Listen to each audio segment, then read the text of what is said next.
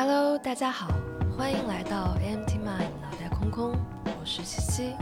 一个目前生活在上海的刚刚结婚不久的普通女性。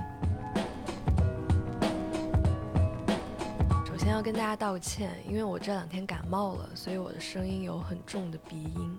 转眼间呢，就到了今年的十二月份，距离我开始做播客这件事情过去了整整一年的时间。这一年的时间里呢，我基本上是每个月一更。其实从某种程度上来讲，我感觉做播客这件事情，好像把我今年整个生活的历程给串了起来。就是它记录了我每一个月、每一个阶段不同的心理状态。所以呢，在一周年的这个时间节点，我也特别想感谢一下我的听众，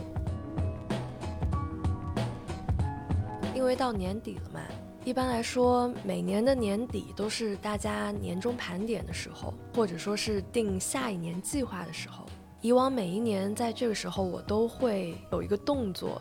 我近十年基本上每一年都会去买王潇的《趁早》《趁早》的笔记本。我觉得应该会有一部分听众知道，王潇就是算是我们学校中传的大师姐，然后也是《趁早》这个品牌的创始人。他们品牌，他们公司有一个拳头产品，就是它的这个《趁早》笔记本，每年都会出，会有各种各样的颜色。这个本子里面有各种给你做计划的表格。然后呢，我是怎么在使用这个计划本呢？就是我会在这个本子的第一页，就是它的扉页上面写上我今年就是我的几个大目标吧，然后我就会把它写在扉页上。然后它还有周计划、月计划，嗯，会有一些留下一些空格给你去复盘。然后呢，到年底之后回过去看这几个大目标是不是都完成了。然后呢，今年呢，我暂时还没有买这个本子。是因为我今年对做计划还有设定目标这件事情有了一些新的思考。其实我在之前的播客有跟大家聊过一期类似的内容，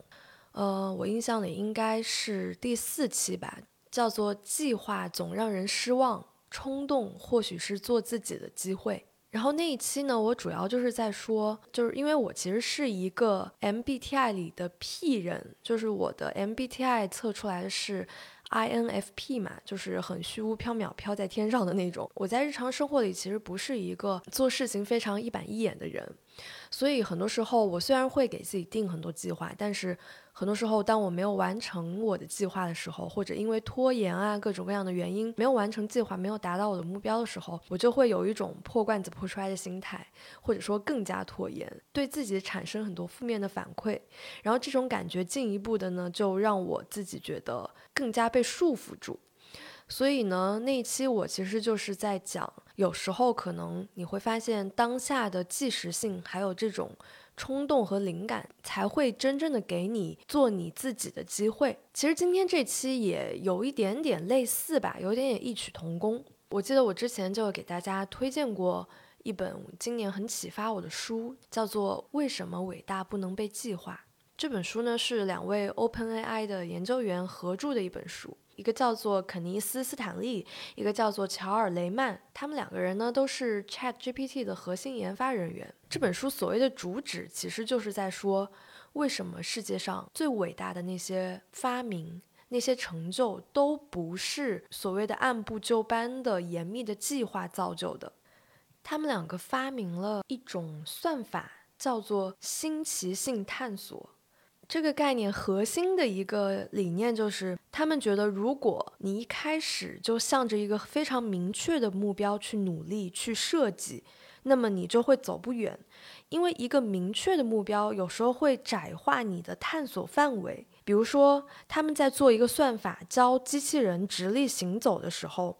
如果一开始你就一门心思想让这个机器人直立行走，那一般来讲，你就会在这个算法当中刻意的去避免让这个机器人摔倒的方案。可是经过他们的测试，恰恰是那些很随机的让它摔倒的这些方案，最终以最快的速度让这个机器人实现了直立行走。因为恰恰是那些摔倒的方案，教会了机器人怎么从地上爬起来，让他们学会了踢腿这个动作。而把踢腿这个动作反复强化，恰恰就能够让这个机器人最终实现直立行走。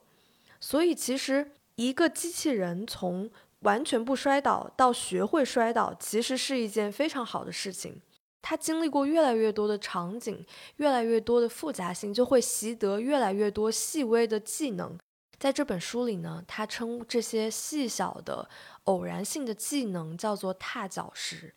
比如说，莱特兄弟发明了飞机。那其实，在同样的历史时期里面，有无数的发明家，就可能不叫飞机吧，反正就是想要发明一个可以承载人在天上飞的这么一个器物。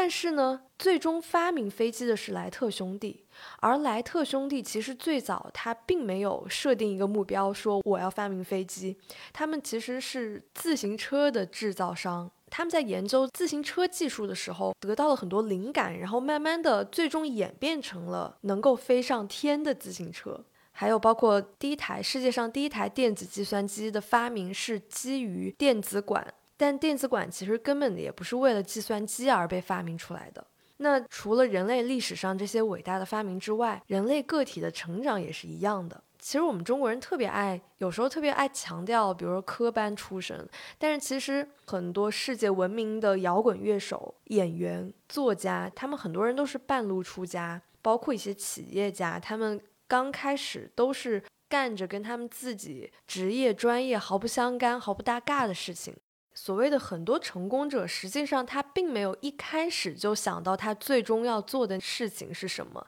并没有一开始就立下宏伟的志愿，我一定要达到一个什么程度，一定要成为一个什么什么样的人。他们很多人都是先去做一些事情，然后发现了自己更感兴趣的东西是什么。包括像 Facebook、校内 YouTube，刚开始成立的时候，它都是线上交友约会平台。那慢慢的，大家就发现，社交需求不是只存在于异性之间，或者说在亲密关系之间，整个人类都需要在线上社交。但很多人可能会觉得，这本书或者这种观念，其实说的都是一些伟大的目标，或者说伟大的发现和发明。那其实基于我们每个人自身的生活，我们的生活道路，我们的人生选择，目标和计划，难道就是不对的吗？这个问题我也想了很久，就是假如说目标这个东西是一个具有欺骗性的东西，我们为什么要设定目标呢？然后这段时间我在看李小龙的生活的哲学。其实我原来对李小龙的印象就是他是一个武打明星，他在好莱坞非常厉害，然后他把中国功夫的这个概念带到了西方。这段时间在读他的所写所说的那些东西。你才发现李小龙其实是不光在功夫这件事情上，其实他整个人是一个非常，按我们现在来说就是非常禅定的一个人。他非常喜欢读哲学，但他并不归依于某一种哲学，比如说西方的或者是东方的，而是他把所有这些东西融合起来。比如说他也不信奉任何一个门派，武功门派，不迷信任何一种权威。并且他并不把自己树立成一种权威，他反复会强调觉知，就是我们现在所说的这种活在当下 （awareness），就是他是一个非常锋利的人。然后呢，有一个章节他就是在讲目标这个东西，他就说目标不一定非实现不可，它往往只是提供一个前进的方向。就非常简短的一句话，然后这句话我我之前也写在我的小报童里面。其实我上周就写了一篇文章，就叫做“目标并不一定非实现不可”。大家如果感兴趣的话，也可以去微信搜索“小报童”，然后搜“七七的不时尚生活”，就可以看到我。就我当时看到这句话的时候呢，瞬间就觉得脑子通了。就是这句话好像非常普通，也不像一个所谓的金句，就很平时的一句话。但是我就觉得，好像看到这句话的时候，我突然就明白了，其实目标这个东西只是为了给我们提供一个往前走、往哪个方向走的那个方向而已，它并不是一个我们必须要到达的一个地点。其实，为什么《伟大不能被计划》这本书里也讲到，我们为什么很难放弃目标思维？就是因为，如果我们放弃了目标思维，其实就意味着我们放弃了存在着一条绝对正确的道路这样的想法。如果这就是你的世界观，那么你自然就会捍卫在你看起来正确的那条道路，并且与那些看起来误入歧途的人发生分歧。但奇怪的是，如果目的地本来就不存在，那么所谓的正确的道路也不应该存在。我就想到。有一天，我坐在我们家阳台上，然后在看这本书，然后看着看着呢，我突然就想到了我这几年以来有一个潜藏在我心底的一个焦虑的来源。我当时就坐在阳台上嘛，然后我就看着那个窗外的那个景色，就是有一种恍惚感。我原来在北京上了大学，然后一直就在北京生活了好多年，呃，然后我可能就想好了我的职业道路啊，我的人生规划呀，都是基于我之前的那个轨道的想法，没有想过去别的地方、别的城市生活。然后我我经常跟我跟我家属、跟我老公说，其实我之前对上海这个城市是挺陌生的。就是自从我几年前来了上海之后，我一直感觉我走到了人生的一个岔路口，一个分道上。我老是觉得好像我那个主线剧情还没打完，我这个主线剧情去哪了呢？然后我那天坐在阳台上，我就想，可能我家属听了就觉得很生气，但是我的脑子为什么一定要去这么去模式化的？构思我的所谓的人生道路，或者说，我觉得好像我的人生有了一条所谓的正确的本该怎么怎么样的主线道路。实际上，主线剧情和岔路口全部都是因为你脑海里给自己设定了一条所谓的正确的道路和一个所谓的执念。其实这些东西都是不存在的。每一个人的人生本来就是由偶然性叠加而成的，而不存在有一个什么鲜艳的剧本。可能就是李小龙所说的，就是不要把目标转化为一种执念，因为当你有执念的时候，就你就无法全方位的觉察当下存在的种种的可能性和机会，你就会天然的对这些东西视而不见，因为你过于专注在所谓的执念上了。比如说，在平常的生活里，我们每个人都有这样的体验，就是当你很焦虑又很专注的时候，当你焦虑在一个事情上的时候，你很容易没有办法关注和感受到周边的环境。在你面对人生很多重要的抉择的时候，当你过分的执着于你很早之前就定下来的一个目标，不保持那种灵活性的时候，即便是一些机会和提示就在你面前，也会被你忽视。比如说，这本书里就提到一个心理学大师，叫做理查德·怀斯曼，他就做过一个很有趣的实验。这个实验是什么呢？就是他拿了一份报纸给这个实验的参与者，要他们每个人去数这些报纸当中一共有多少张照片。研究结果就表明呢，那些很沉浸于数照片这个目标的人，他完成任务的时间比那些不太专注于这个目标的人要更长。为什么会这样呢？因为那些没有把目标太当回事的测试者，就会发现，在他翻到报纸的第二页的时候，他的内侧已经写了一句话，就说不要再数了。这份报纸总共有四十三张照片，他就直接得到了这个实验的答案。我突然想到我自己高考之前，然后准备报学校的时候，然后那时候呢，因为中学开始就有一个目标。当时就很爱看那个新概念作文大赛的获奖参赛文章，当时大部分文艺青年不能说文艺青年吧，文艺中学生都会很喜欢郭敬明呀、韩寒呀，然后就很很迷那个新概念作文大赛。当年就是新概念大赛有一些保送名额嘛，比如说什么一等奖啊、保送复旦啊什么之类的。但是我就特想上复旦。我上一期播客讲，就是我小时候最开始其实是想上我爷爷的大学，就是南京大学。然后后来到高中的时候，我就我就终于有了自己的梦校，就是复旦大学。那我是怎么发现中传，然后动了这个念头呢？其实中国传媒大学原名叫北京广播学院嘛。我记得就是有一天，我们英语老师就是给我们订了那个英文周报吧，反正他就是他那个报纸上会有一些英文的各种各样的采访和报道，每一期上面都会有一部分习题。那个英文报纸上有一期就有一个采访，采访的是一个叫做王某某的女生，然后这个女生呢就是《兔斯基》这个漫画的创作者。我不知道现在的年轻小朋友还知不知道兔斯基这样的一个漫画形象，反正我们当年还是挺流行的。然后呢，这王莽莽呢，他之前就是中国传媒大学动画学院的一个学生。我当时也就是无心中看了这个报道嘛，其实当时我就是通过这个报道才关注到这个学校的。很多时候我就想，如果当时我在我自己的成绩不是那么稳定的情况下，我非常非常执着于我就要一口气上复旦，我就只关注这一所学校，那我肯定就不会那么留心，在一个普通的英文周报上看到了这篇采访，在这个采访中留心到了中传这个学校。当然，很多人，比如说他对一个梦校很有执念。嗯，然后我没有考上，我第二年再复读，甚至有的人可能为了上自己理想那个学校，考了好多好多年，他可能也是另外一种人生体验。但是呢，站在我的现在往前回看，我自己的感想和体验就是，很多时候人生的重要的节点和转折，它确实是非常具有偶然性的。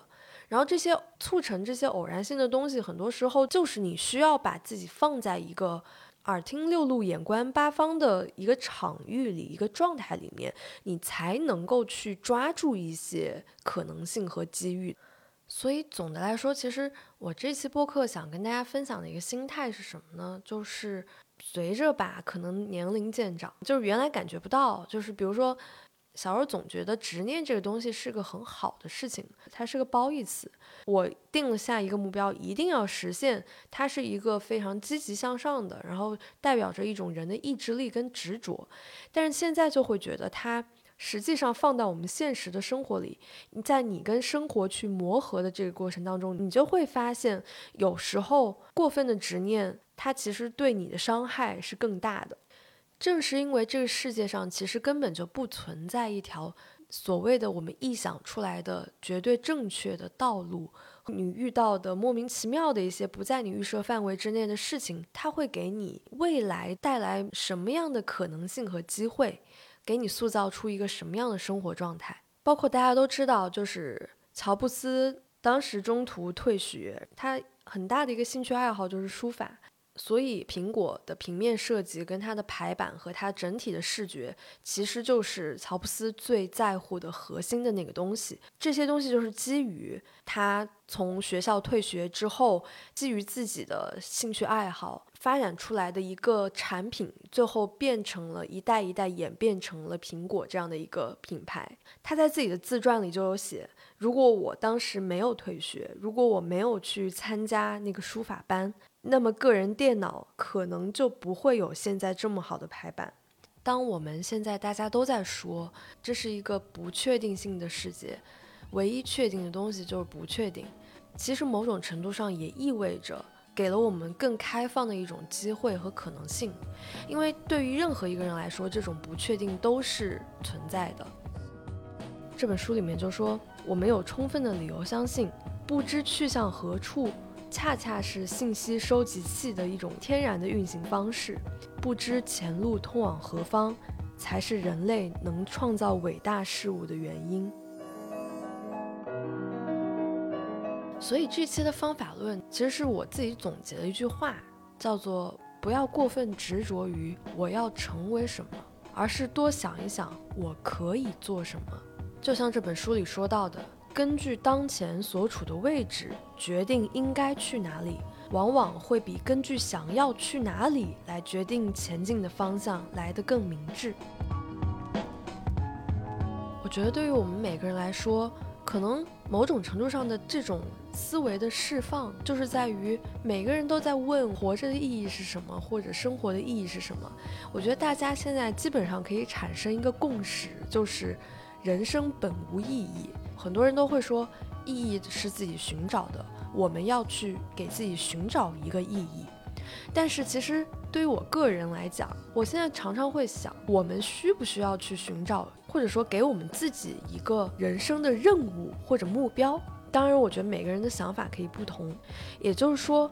把这种计划和目标导向的思维，转变成一种以好奇心跟行动力为导向的思维。然后在一定程度上跟着你的这种直觉，顺应当下的节奏。我们不需要给我们每一个行为、每一个选择、每个决策去强加一个意义。比如说，在达尔文的进化论当中，我们常常说“物竞天择，适者生存”。呃，细胞的产生、有机体的形成、生命的进化，它有一个终极目的，就是为了生存。大家都知道，细胞分裂的速度是无比的快。那其实越简单的生命体，它越能够得到快速和有效的扩张。人类一般一次性生一个孩子，可能最多也就生最多最多可能也就生两到三个孩子吧。但是，比如说对于其他的哺乳动物而言，小狗、小猫，它一次性生个五六个孩子，完全不在话下，是很常规的操作。所以，如果按照生存和繁衍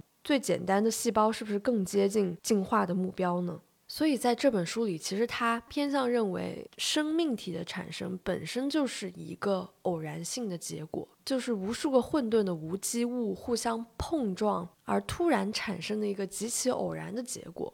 它偶然性的碰撞总是会制造出一些从未有过的东西，或许这个才是生命最深层的一个动力来源。所以，每当这个时候，我想到我们在苦苦追求所谓人类的意义，就比如说这个地球，可能在整个宇宙当中也是一个非常偶然性的产物。本来我们就是基于偶然性，终究也会回归到无意义和偶然性当中。所以讲回来。可能我今年仍然会用一个本子，或者就在电脑上面去写一个年度的计划，或者说今年我想要去完成的一些事情。但是呢，同时也告诉自己不要对这些事情抱有太大的执念，保持一种心理的灵活性。兵来将挡，水来土掩。可能当一个事情并不是如你预期发生的时候，转念想一下，它可能给你带来了另外一个机会。我们现在老说什么选择比努力重要，但是这句话真的太抽象了。在事情没有开始之前，谁能够说这一步的选择到底是一个好的选择还是一个不好的选择呢？我觉得可能倒不如说，所谓的对的选择和错的选择，对于一个个体来讲，你选择了什么，什么就是对的选择。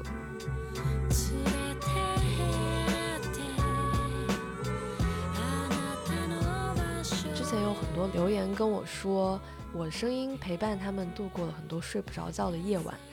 但我真的很想说，其实听到这里的你，就是这档播客的听众。这一年来给我带来的支持、鼓励和陪伴更多。